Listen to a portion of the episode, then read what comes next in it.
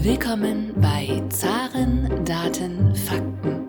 Вы говорите по-русски? Kann noch jemand Russisch?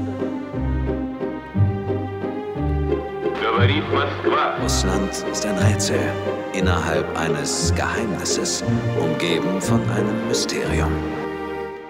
Recht herzlich willkommen zu einer weiteren Ausgabe des Zaren Daten Fakten Podcasts, dem Podcast, der sich mit der russischen Wirtschaft beschäftigt.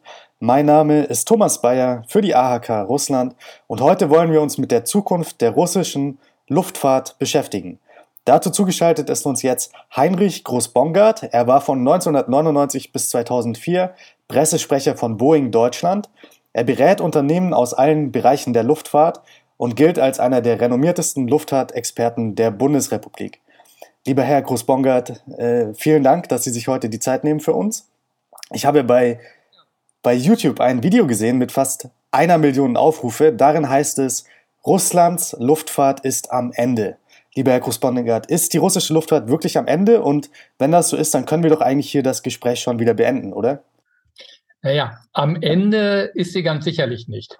Aber was man sagen muss, ähm, der Krieg beendet eine langjährige positive Entwicklung in Russland und die nächsten Jahre für die russische Luftfahrt werden sehr, sehr hart werden. Das wird eine ganz gründliche Umstellung geben. Was waren denn die Sanktionen, die gegen die russische Luftfahrt verhängt wurden? Nun, das ist ein ganz breiter Katalog. Das war natürlich zum einen die Sperrung des europäischen Luftraums für russische Flugzeuge. Das war das Verbot von Lieferung von Flugzeugen an russische Fluggesellschaften, natürlich auch das Verbot der Lieferung von Ersatzteilen, das im Mai in Zusammenhang mit dem äh, Deal über die Ausfuhr von Weizen ein bisschen abgeschwächt worden ist, aber immer äh, noch äh, sehr hinderlich ist. Und dann wurden natürlich die Leasinggesellschaften die einen großen Teil der russischen Flugzeuge finanziert haben, beziehungsweise denen, die gehören, äh, denen wurde weit, verboten, weiter Geschäfte zu machen mit Russland. Und das ist schon ein sehr, sehr, sehr, sehr schwerer Schlag. Ungefähr 500 Flugzeuge in Russland gehören ausländischen Leasinggesellschaften, also mit Sitz in den USA, aber vor allem auch äh, in Irland. Und wie hat denn Russland jetzt auf diese Sanktionen reagiert? Russland hat ähm, zunächst mal ähm, auch den russischen Luftraum gesperrt für europäische Flugzeuge. Klarer Fall. Ähm, die Watsche zurück, das war zu erwarten. Russland hat den Airlines verboten, ihre äh, Leasinggebühren in harter Währung zu bezahlen. Und äh, das Gravierendste eigentlich, ähm, alle Flugzeuge von Leasinggesellschaften, die üblicherweise im Ausland registriert sind, in der Luftfahrtrolle der Bahamas zum Beispiel sind äh, oder Irlands, die wurden auf die russische Luftfahrtrolle übertragen. Ähm, und das kommt gleichsam einem Diebstahl dieser Flugzeuge gleich. Sie haben es schon angesprochen, die Lufträume sind für Russland gesperrt und Russland hat auch seine Lufträume gesperrt. Beispielsweise ein Flug von Moskau nach Kaliningrad, der ging davor, glaube ich, 90 Minuten. Jetzt braucht er äh, über zweieinhalb Stunden. Wie äh, wichtig ist dann auch der russische Luftraum für die europäischen Fluggesellschaften und gibt es da auch konkrete Beispiele, welche Flüge jetzt wesentlich länger brauchen als davor? Ja, ganz generell führt natürlich der kürzeste Weg von Europa nach Fernost, also nach Südostasien, aber auch nach Ostasien, nach äh, China, nach äh, Japan, über Russland, über Sibirien.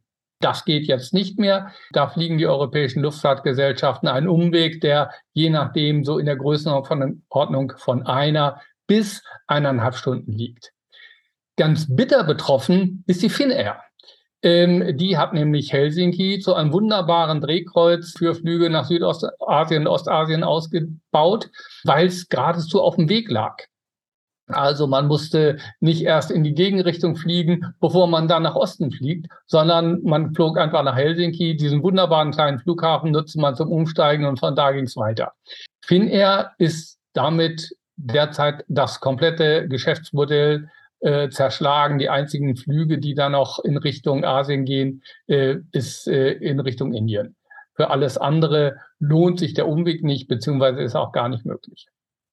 Kann man diese Verluste quantifizieren, die damit einhergehen, mit diesen Flugverboten, einmal für die russischen Airlines und einmal auch für die äh, europäischen Airlines? Die lassen sich ganz schwer quantifizieren, weil wir eben auch mitten in der Krise stecken, in der Corona-Krise. Ähm, für die russischen Airlines, für die Aeroflot kann man davon ausgehen, dass ungefähr ein Viertel des Geschäfts weggebrochen ist. Die russische Luftfahrt war ja nicht so stark von den äh, von Corona betroffen ähm, wie die europäischen Fluggesellschaften, für die man wirklich da nicht gut sagen kann jetzt. Jetzt ist Russland ja das größte Land der Welt und einige Bereiche Russlands kann man nur mit dem Flugzeug erreichen. Ähm, wie wichtig ist denn die Luftfahrt für ein Riesenland wie Russland überhaupt? Ja, man muss sich einfach die Größe dieses Landes äh, mal vergegenwärtigen. Nämlich, das ist den meisten äh, auch bei uns gar nicht klar, dass es von Moskau nach Vladivostok ziemlich genauso weit ist wie von Berlin nach New York. Da ist bei diesen Dimensionen das Flugzeug das einzige Verkehrsmittel, mit dem sich die Verbindung zwischen den wirtschaftlichen und politischen Zentren innerhalb des Landes aufrechterhalten lassen. Flug von Vladivostok nach Moskau beziehungsweise und umgekehrt dauert äh, acht Stunden 15 Minuten. Ähm, wenn Sie die Bahn nehmen, äh, die russische Staatsbahn weist da für diese Strecke eine Fahrzeit von sechs Stunden, 22, äh, von sechs Tagen, 22 Stunden und 28 Minuten aus. Und das betrifft natürlich nicht nur die Städte an der Pazifikküste, zu denen es derzeit von Moskau aus pro Tag etwas über 20 Flüge gibt mit Boeing 777-300, also mit großem Gerät, sondern natürlich auch die vielen anderen wirtschaftlichen Zentren in östlich des Urals, aber auch im europäischen Teil. Also wenn ich an Städte wie, wie Kasan oder Wolgograd denke, dann äh, ist es gar, sind die gar nicht anders sinnvoll zu erreichen. Und schließlich gibt es in Russland den Tourismus. Die Strecke Moskau, Sochi, ist eine der am stärksten beflogenen Strecken der Welt. Da flogen jetzt im Sommer pro Tag über 100 Flüge in, jede, in beide Richtungen. Teilweise im 10-Minuten-Takt kommen die da in Sochi ähm, aus Moskau an. Das ist schon irre. Wie war denn die russische Luftfahrt aufgestellt vor den Sanktionen? War sie profitabel? Und was waren denn die Pläne der russischen Luftfahrt für die nächsten Jahre? Und ähm, wie haben sie sich jetzt diese Pläne geändert? Die russische Luftfahrt hat ähm, eine Ära eines wirklich sehr starken Wachstums hinter sich. Mit äh, der Öffnung des Landes, auch mit dem steigenden Wohlstand. Luftfahrt, äh, Luftverkehr hängt ganz direkt äh, mit wirtschaftlichem Wachstum, mit dem Wachstum des GDP zusammen. Da haben wir sehr profitable Jahre gesehen, da haben wir wachsenden Wohlstand in Russland gesehen und der hat sich natürlich auch äh, niedergeschlagen in einer größeren Reiselust innerhalb des Landes, aber auch außerhalb wenn ich mir überlege, äh, Türkei als Reiseziel oder Dubai oder die Malediven, da sahen, sah die Zukunft schon, schon recht rosig aus. Mit der Profitabilität war es dann teilweise so eine Sache. Die Transaero zum Beispiel, die musste als große Fluggesellschaft von der Aeroflot übernommen worden werden, weil sie einfach hoffnungslos überschuldet war. Aber es gibt eben auch Fluggesellschaften wie die S7 oder auch Urale, die äh, eine gute Operations hatten und äh, auch profitabel unterwegs sind. Und was waren die Ziele der russischen äh, Fluggesellschaften ähm, in den letzten Jahren? Also wie wollte man sich weiterhin aufstellen? Gab es da Expansionsziele oder, oder, oder wie hat man versucht äh, weiterzumachen? Und was hat sich jetzt verändert quasi? Die russische Luftfahrt hat natürlich auf eine weitere Internationalisierung gesetzt, auf eine weitere auch Öffnung äh, auf weiteren wirtschaftlichen und touristischen Aus Austausch. Sie hat ja in großem Stil auch Langstreckenflugzeuge bestellt im Westen. Die Boeing 777 ähm, oder jetzt äh, eben auch Airbus A350. Äh, da gab es äh, große Bestellungen. Ähm, da wollte man weiter wachsen und das Ganze ähm, kann man jetzt natürlich völlig abhaken. Nicht nur wegen der Sanktionen, sondern schlichtweg auch wegen der negativen Auswirkungen die äh, der Krieg auf Russland, auf die Wirtschaft haben wird und auf die, auf die, auf das Einkommen der Menschen, die werden sich diese Flüge einfach nicht mehr leisten können in dem Umfang wie bisher. Wie viele Personenflugzeuge gibt es denn zurzeit in Russland und wie viele sind denn überhaupt noch verfügbar? Soweit ich weiß, sind ja einige gestrandet im Ausland, die können gar nicht mehr nach Russland zurück. Wie viele Flugzeuge befinden sich denn zurzeit in der Russischen Föderation? schwer zu sagen. Die Gesamtflotte ähm, vor dem Krieg war so um die 1000 Flugzeuge, von denen ähm, etwas über 500 westliche Eigentümer hatten, also die Leasinggesellschaften. Da gab es natürlich auch ganz viele, gibt es unter den 1000 Flugzeugen viele Regionaljets, 50 Sitzer, Canadair-Jets etc. Und äh, natürlich ansonsten zumeist Boeing 737 und, und A320. Wie viele tatsächlich im Einsatz sind, ist ganz schwer zu sagen. Man sieht bei der Boeing 777 und bei dem Airbus A350, die äh, die Aeroflot äh, betreibt, äh, durchaus eine stark eingeschränkte Nutzung. Ähm, die ersten Flugzeuge sind auch als Ersatzteillager schon äh, verwendet worden. Aber das ist erst der Anfang. Das wird sich, äh, das wird sich äh, in den nächsten Monaten äh, deutlich äh, verbreitern, die Zahl äh, der Flugzeuge, die gar nicht mehr technisch äh, einsatzfähig sein werden. Sie haben es gerade schon angesprochen, einige Flugzeuge, einige Flugzeuge, die neu sind, wurden ja quasi stillgelegt für die Ersatzteile. Kann man da sagen, wie viele Flugzeuge schon stillgelegt wurden und ähm, wie lange kann denn auch Russland weiterhin dann die Ersatzteile durch dieses Stilllegen von Flugzeugen überhaupt beschaffen in den nächsten Jahren? Das ist es sehr schwer zu sagen, wie viel denn tatsächlich ähm, zurzeit stillgelegt und als Ersatzteillager ausgeweitet werden. Äh, man weiß es von ähm, einem Airbus A350, dass das der Fall ist. Bei anderen weiß man es nicht. Äh, das kann man nur vermuten. Das hat aber alles Grenzen, denn man muss sich vorstellen, Flugzeuge brauchen eigentlich ständig Ersatzteile. Verschleißteile am Flugzeug sind zum Beispiel die Bremsen, die Bremsbeläge, die Reifen, äh, solche ganz alltäglichen Dinge. Und da kommt man ähm, dann sehr schnell an die Grenzen, weil äh, da muss eben alle paar hundert Flüge etwas gemacht werden. Äh, zurzeit befindet sich das alles noch so in dem äh, Bereich, den man durch Ersatzteilbestände, die man hat, abdecken kann.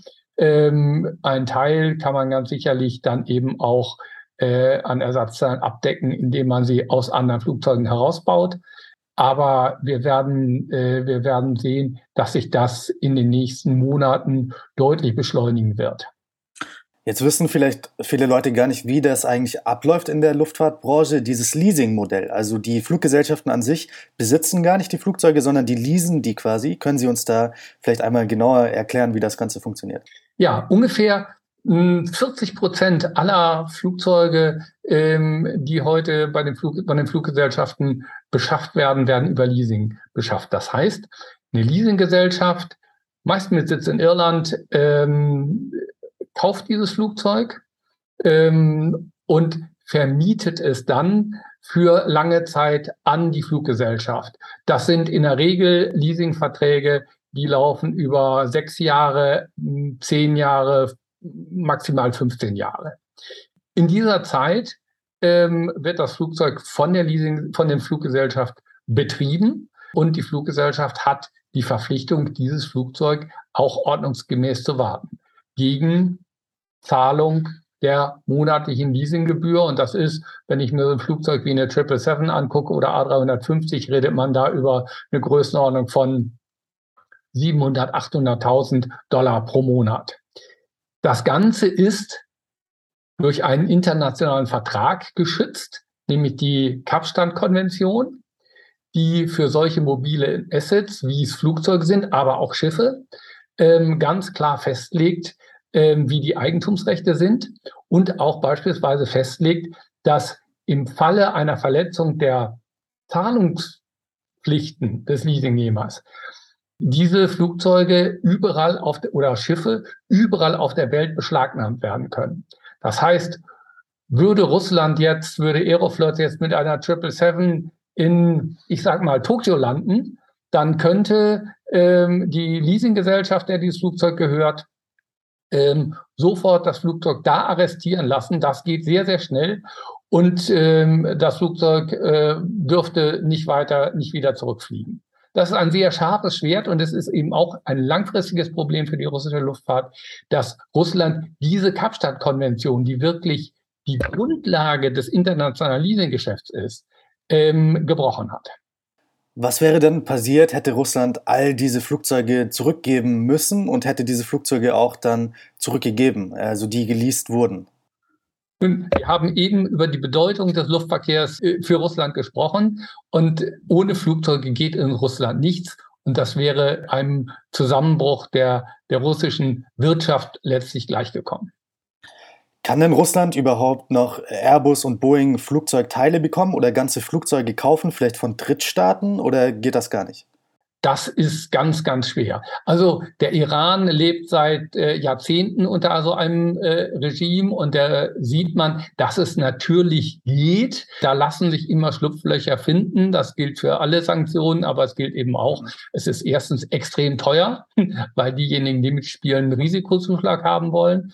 Und ein normaler Luftverkehr, wie wir ihn in Russland bislang gesehen haben und wie es ihn ein solches Land braucht, lässt sich auf eine solche Weise gar nicht organisieren. Alle Ersatzteile, alle Teile in einem Flugzeug nummeriert, äh, lassen sich zurückverfolgen aus Sicherheitsgründen bis zum Hersteller. Und das ist, äh, das ist schlechte, schlichterdings unmöglich, äh, das zu verhindern. Jetzt ist Russland ja eines der wenigen Länder auf der Welt, welches eigene Flugzeuge produziert, beispielsweise den Sukhoi Superjet. Oder auch äh, wurde eine große Hoffnung äh, gesetzt auf die MS-21. Können denn diese beiden äh, Flugzeuge, insbesondere auch die MS-21, eine Antwort sein, eine russische Antwort auf Boeing und Airbus? Nein, ähm, das können beide Flugzeuge ganz sicherlich nicht. Man muss einfach äh, feststellen, dass Europa und die USA ein weltweites Monopol auf moderne Verkehrsflugzeuge und, das darf man nicht vergessen, auf moderne Triebwerke haben. Eine der größten Schwächen beispielsweise ist die Triebwerksindustrie in, in Russland. Ist auch etwas, was die Chinesen bislang nicht hinbekommen, obwohl sie es versuchen, Triebwerke zu bauen, die wie unsere äh, CFMI-Triebwerke oder Pratt Whitney-Triebwerke, die äh, unter einem Airbus A320 30 oder 40.000 Flugstunden halten, bevor sie dann überholt werden müssen und die eben auch noch extrem sparsam sind. Das alles hat Russland nicht. Das heißt, äh, diese Flugzeuge, sowohl der Superjet als auch die MS-21 sind nicht wettbewerbsfähig nicht wirtschaftlich, aber sie sind eben auch nicht konkurrenzfähig, was die Qualität, was die Systeme angeht. Derzeit enthalten beide Flugzeuge ohnehin einen großen Anteil westlicher Technologie, äh, die jetzt gar nicht mehr zur Verfügung stellt, steht. Ähm, es wurde zwar angekündigt, die zu russifizieren und das schon innerhalb der nächsten Jahre, aber wenn man sich überlegt, wie lange es dauert, ein Flugzeug zu entwickeln wie lange es dauert, ein Triebwerk zu entwickeln, ähm, dann ist das natürlich, äh, entbehrt das jeder Realität, dass das innerhalb der nächsten drei, vier Jahre möglich sein sollte. Die Aeroflot hat ja hunderte von Aufträge abgegeben, glaube ich, für die MS-21. Wann können wir denn erwarten, dass die ersten MS-21-Flugzeuge in der Aeroflot-Flotte äh, aufgenommen werden? Ich glaube ähm, auf längere Zeit nicht, denn dieser Auftrag, äh, diese Bestellung war eine rein politische Geschichte. Äh, sie hat ja auch Sukhoi Superjets bestellt. Das war eine rein politische Geschichte. Sie entbehrt jeder Realität. Es wird über die nächsten Jahre keine zulassungsfähigen und, und, und einsatzfähigen Flugzeuge dieser beiden Typen geben. Soweit ich weiß, gibt es aber schon Suchoi Superchats, die im Einsatz sind, oder? Es gibt doch hunderte Suchoi Superchats, die im Einsatz sind, oder liege ich da falsch? Es gibt welche, die in Russland fliegen, die haben aber westliche Technologie. Mhm. Und äh, letzten Endes sind die ja auch, zumindest was diese Komponenten betrifft, äh, bei den Triebwerken, bei der Avionik, ähm, bei anderen kritischen Systemen von dem Embargo betroffen. Das heißt, es wird keine neuen Ersatzteile geben und auch diese Flugzeuge werden irgendwann ausfallen. Ähm, welche Rohstoffe braucht man denn generell für den Flugzeugbau? Und äh, welche Rohstoffe für diesen Flugzeugbau befinden sich denn in Russland? Und hinterhergeschoben, welche Rohstoffe exportiert denn Russland zurzeit in andere Länder für den Flugzeugbau? Für den Flugzeugbau ähm, sind natürlich äh, Europa und die USA äh, die Kunden ähm, auf der Rohstoffseite. Und wenn wir über Rohstoffe sprechen, dann sprechen wir in allererster Linie und fast ausschließlich über Titan, das ähm, in allen modernen Flugzeugen eingesetzt wird, dass wenn dieses Embargo weiter bestehen bleibt über die nächsten Jahre, dann wird das sicherlich eng werden an ein paar Stellen, wird es sicherlich kneifen. Aber derzeit ist es so, dass ähm, es erst noch große Vorräte gibt und zweitens die Bauteile aus diesen Stoffen, aus diesen, aus diesen Werkstoffen, äh, die heute produziert werden, die werden für Flugzeuge benötigt, die in anderthalb oder, oder zwei Jahren fliegen. So lang ist die Vorlauf, ist der Vorlauf bei der Produktion eines Flugzeugs. Das heißt, da gibt es noch im Augenblick eine ganze Menge Luft. Da gibt es keine ähm, akuten Nöte.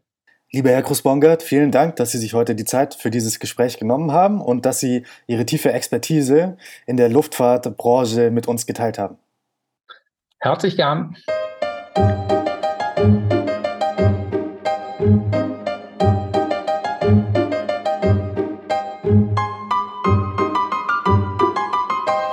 Podcast wurde präsentiert von der Deutsch-Russischen Auslandshandelskammer. Die Deutsch-Russische Auslandshandelskammer ist mit 1000 Mitgliedern der größte ausländische Wirtschaftsverband in Russland.